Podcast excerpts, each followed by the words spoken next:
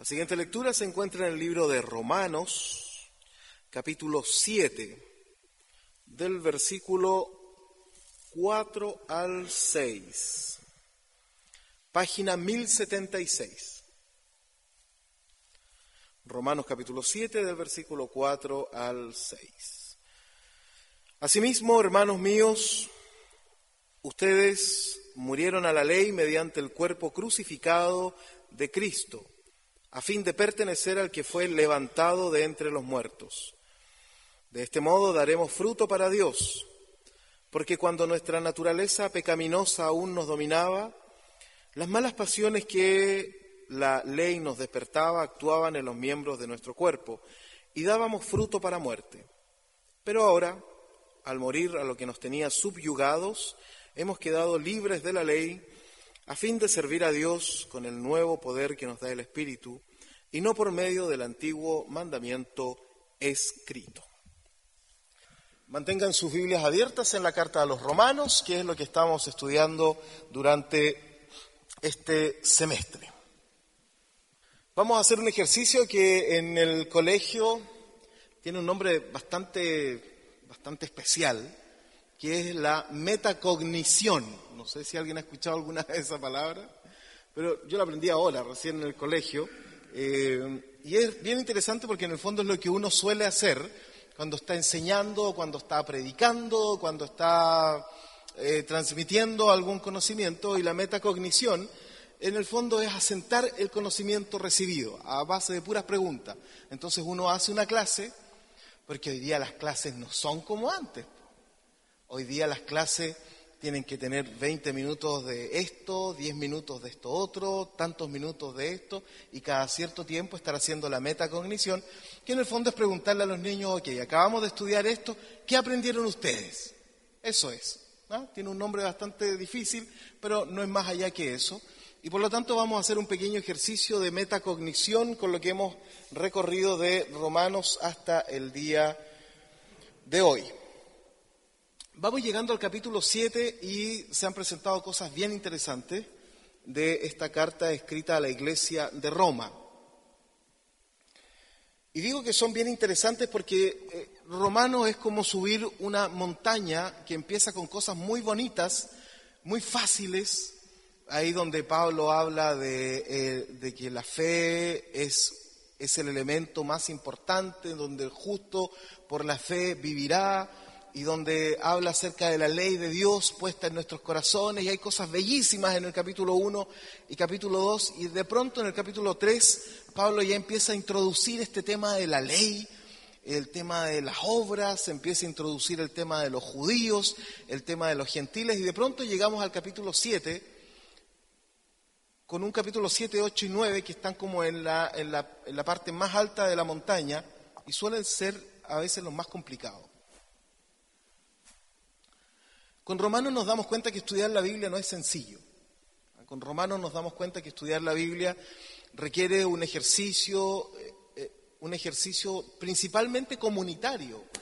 Porque cuando una persona lee la Biblia así de buenas a primeras, yo creo que todos hemos conocido a alguien que dice, pucha, agarré la Biblia y no entendí nada. ¿Cierto? A todos nos ha pasado. Eh, porque la lectura bíblica siempre debe ser una lectura comunitaria, porque entre la comunidad es donde nos vamos preguntando. ¿Qué significa esto? ¿Y qué significa esto otro? ¿Y qué quiere decir esto? ¿Y qué quiere decir esto otro? En la soledad es bien difícil que a veces uno pueda responder este tipo de cosas. Entonces, la lectura bíblica es una lectura siempre comunitaria. Llegamos al capítulo 7 donde Pablo no ha soltado el hueso, como decimos, y está tratando de manera muy, muy dura el tema de la ley, que era el tema que mantenían los judíos. Si nosotros pudiéramos hacer un símil de lo que significaba la ley para los judíos, eh, pensemos en nosotros, en aquellos actos religiosos que hacemos todos los días. Y no solo que tengan que ver con lo religioso, sino actos religiosos. Por ejemplo, ¿qué podría ser? Un acto sagradamente religioso que usted haga todos los días. Orar, leer la Biblia, pero más allá de lo religioso, por ejemplo, yo en la noche me acuesto y hago siempre lo mismo. Enchufo el cargador de mi celular, conecto mi celular, pongo la alarma, eh, apago la lámpara, tomo mi almohada y la doy vuelta, todas las noches lo mismo, pongo mi almohada en la parte más durita y me, doy vuelta para un lado y me quedo dormido. Un acto religioso. ¿Saben qué pasa cuando llego y hago mi acto religioso y mi cargador no está? Es un lío. Y empiezo a reclamar, ¿y dónde está mi cargador? Y yo le digo a mi señora, mi vida es tan sencilla, solo quiero tres cosas en la vida, que mi cargador esté donde debe estar, que no haya desorden en la casa y no me acuerdo cuál es la otra. Son actos de lo religioso, ¿cierto? Somos religiosos.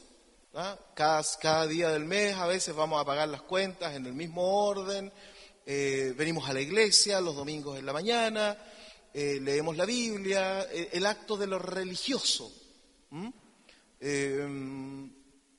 como me decía una querida amiga el otro día, religiosamente ella comienza a despertar cuando está arriba del auto. Un acto religioso. Solo en ese momento se da cuenta que, despierta. ¿ah?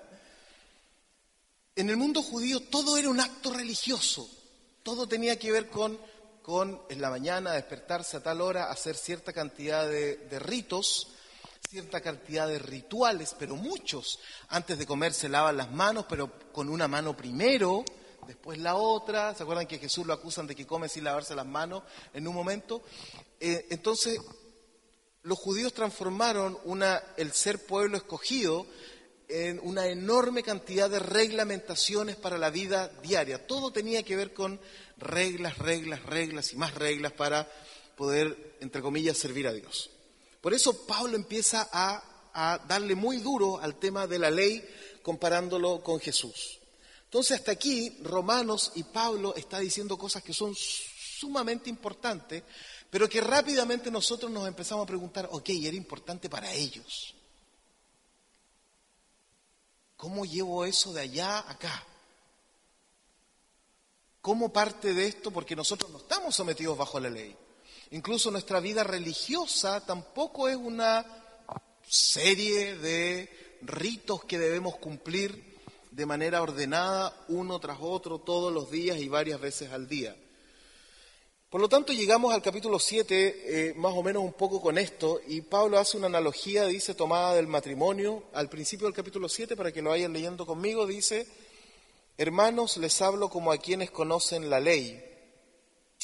¿Acaso no saben que uno está sujeto a la ley solamente en vida? Por ejemplo, la casada está ligada por ley a su esposo solo mientras éste vive. Pero si su esposo muere, ella queda libre de la ley que, que la unía a su esposo. Por eso, si se casa con otro hombre mientras su esposo vive, se le considera adúltera. Pero si muere su esposo, ella queda libre de esa ley y no es adúltera aunque se case con otro hombre. Lo que quiere decir Pablo con esto, en el fondo, es que le dice a los judíos, ustedes estaban atados a la ley.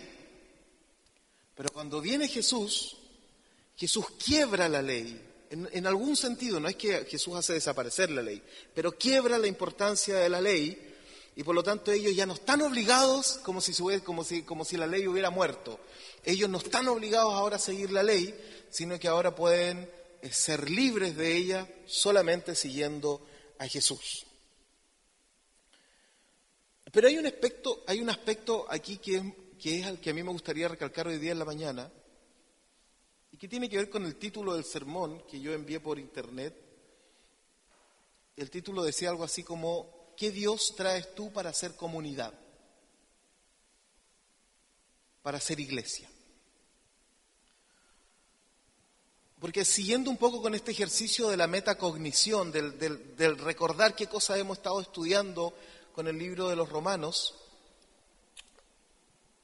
lo más importante posiblemente para mí de la carta a los romanos es que Pablo está tratando de mantener juntos a unos que piensan diferente.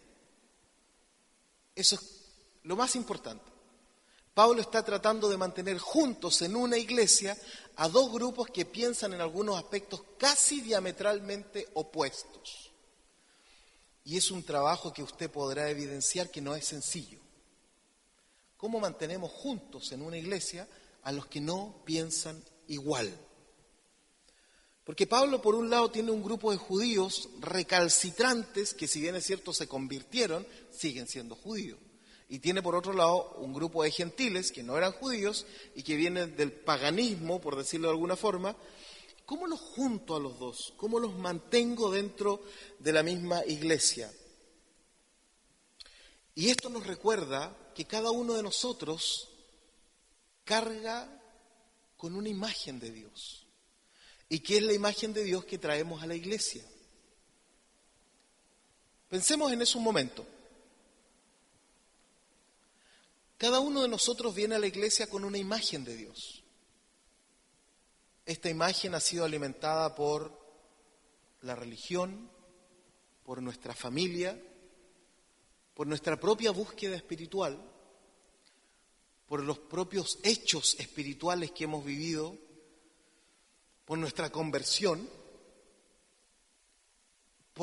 hasta por la imagen paterna que tenemos. Porque muchas personas cuando han tenido a veces un padre estricto, duro, ah, difícil, llegan con una imagen de Dios que es un Dios estricto, duro, difícil. Quisiera que nos demos cuenta un poquito de eso, incluso que pensemos un minuto, ¿cuál es la imagen de Dios que yo traigo acá? Porque todos traemos cierta carga. De hecho, todos cargamos con cosas en el día a día, no solo con nuestra creencia, sino con nuestras decisiones, con nuestra rabia, con nuestras alegrías, con nuestro ego. Todos cargamos cosas en el día a día. Y algo de eso es lo que viene aquí, con ustedes, quizás todo. Los judíos que llegaban a la iglesia de Roma venían con un Dios apegadísimo a la ley. Para agradar a Dios yo debiera cumplir todo esto. Y ellos llegan con su Dios a la iglesia de Roma. Mientras que por otro lado los gentiles vienen de una cultura tremendamente pagana, en donde había una porrada de dioses en Roma, ¿cómo, ¿cómo le hablas a alguien que viene con imágenes de Dios tan diferentes unas de otras? Mi propia imagen de Dios posiblemente no sea la misma imagen que ustedes tengan. Yo también he sido condicionado por mi cultura, por mi familia, por lo que me gusta hacer, por lo que me gusta leer, por lo que me gusta escuchar, etcétera. Todos venimos condicionados por estas formas. ¿Cómo lo hacemos? ¿Y cómo lo hacía Pablo para, para decir, todos estos tan diferentes que están en esta iglesia son hermanos y deben ser hermanos? Llegamos como judíos y gentiles con nuestras propias fórmulas y respuestas sobre cómo agradar a Dios. Cada uno de nosotros no solo piensa en Dios, sino que podría eventualmente decirle al otro cómo el otro puede agradar a Dios. Venimos con todo eso. Es una, es una mochila pesada y que a veces no nos damos cuenta de ella, es como el estrés. ¿Mm? El estrés, ustedes saben que cuando estamos medio estresados, el cuerpo empieza a manifestarse por algún lado y a veces uno dice, pero si no me pasa nada. Yo una vez me acuerdo que estaba en Santiago y estaba pasando un montón de, estaba en el seminario todavía, estaba pasando un montón de problemas, pero yo racionalmente sentía que estaba súper bien. Entonces un amigo va y me dice, tú no estás bien. Yo le digo, estoy muy bien, porque además a uno no le gusta mostrarse vulnerable a los otros, digamos. Uno siempre está bien. yo estoy muy bien. Me dijo, a ver, hagamos una prueba. Eh, ¿Tienes un cuaderno? Sí, tengo un cuaderno. Tomo un lápiz, me dijo, y escribe tu nombre. Entonces yo así como, ¿qué? Y resulta que agarro mi lápiz y la mano así. apenas pude escribir la H de mi nombre y el resto era como, ¿cómo que se llaman estas cosas de los médicos? El, ¿Ah? No, no, no, el, ese que sube y que baja, no me acuerdo cómo se llama. claro, como el indicador ese. Entonces, racionalmente yo decía, estoy bien. O sea, claro, tengo problemas, lo estoy tratando de solucionar. Y mi cuerpo estaba diciendo una cosa totalmente diferente y fue impresionante porque yo, yo veía mi mano, por hermano. Pa, pa, pa, así como, y no podía, no pude escribir mi nombre. Ahí me di cuenta que en realidad a veces nuestro cuerpo somatiza tantas cosas que tenemos y que empieza a, a reclamar. Por lo mismo llegamos a veces con tantas, con, una imagen de Dios aquí y que no nos damos cuenta que también reflejamos al otro. Reflejamos una imagen de Dios. ¿Usted sabe por qué se producen los problemas a veces en la iglesia? Es porque yo quiero que el otro siga la imagen de Dios que yo tengo. A veces surgen por eso. Porque yo quiero que los demás sigan la imagen de Dios que yo tengo. Y Pablo tiene dos tremendos grupos ahí en Roma, intentando ver cómo, cómo se las arreglan para que sigan siendo iglesia, porque ya lo comenté en algún momento. Lo más fácil es juntar una iglesia en donde todos piensen igual. Junto un grupo acá, estos son los que piensan de esta forma. Junto un grupo allá, estos son los que piensan de esta forma. Tenemos una iglesia para esto, tenemos iglesia para esto otro, tenemos una iglesia para los gordos, para los flacos, para los que creen un poco más en esto, un poco más aquí. Una iglesia en Santiago hay una iglesia que es para los rockeros, ¿cierto? Hay una iglesia que se llama, mm, ah, no, me acuerdo ahora, que queda cerca de, de mi casa, donde iban todos los punk, los rockeros. ¿Se fijan? Eso suele ser incluso más fácil crear una iglesia en donde más o menos todos sean de la misma... Pablo está yendo en una dirección contraria, Pablo está tratando de decir que aquí tengo dos grupos tan diferentes uno de otro que les quiero escribir para que ellos se mantengan unidos. Los judíos llegan con la severidad de la ley, los gentiles con un relajo absoluto sobre las divinidades.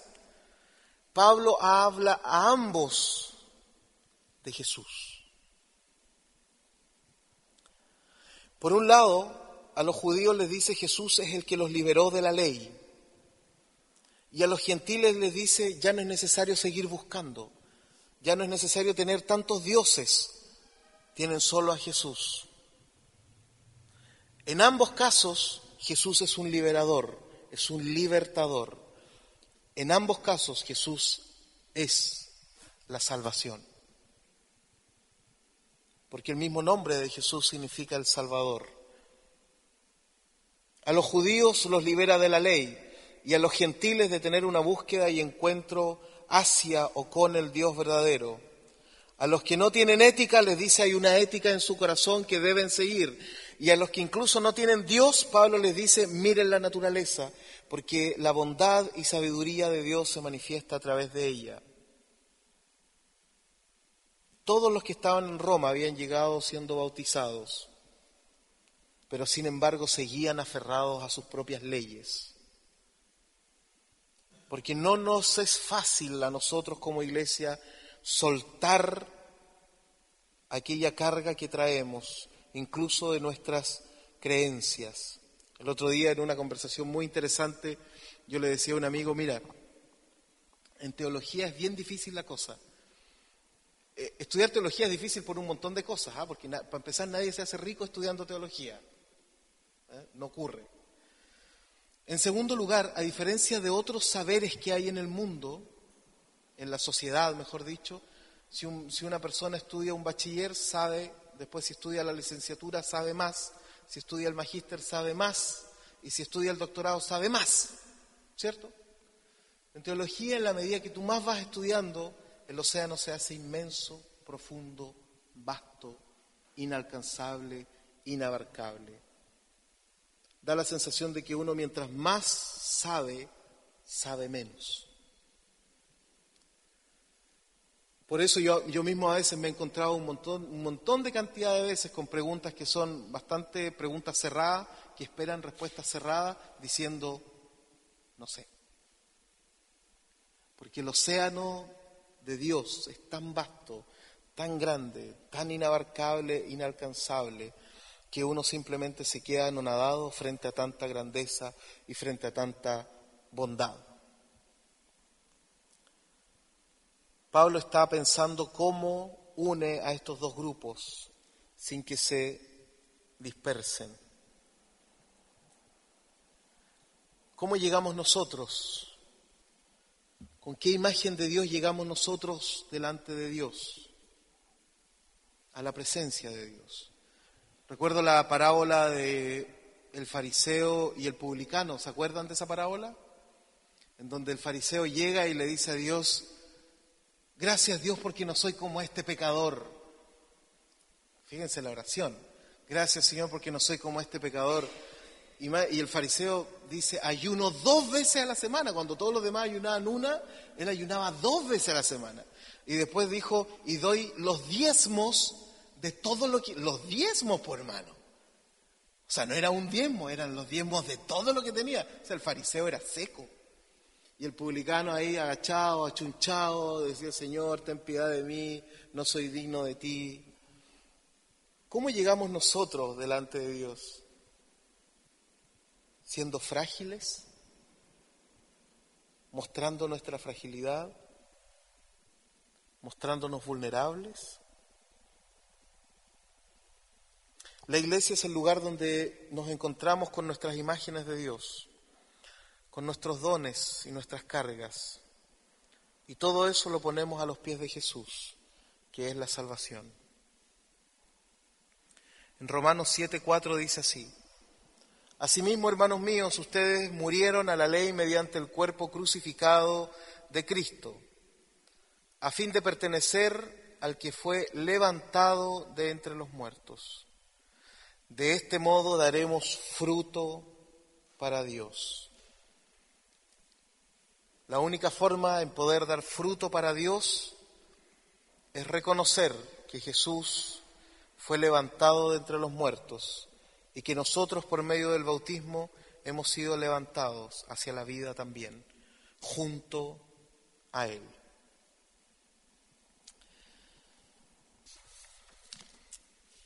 Le damos gracias a Dios por su palabra, le damos gracias a Dios por eh, su misericordia, porque podemos aprender tanto de Él y porque nos desafía cada día hacia la fe, a la confianza absoluta en su bondad y en su amor.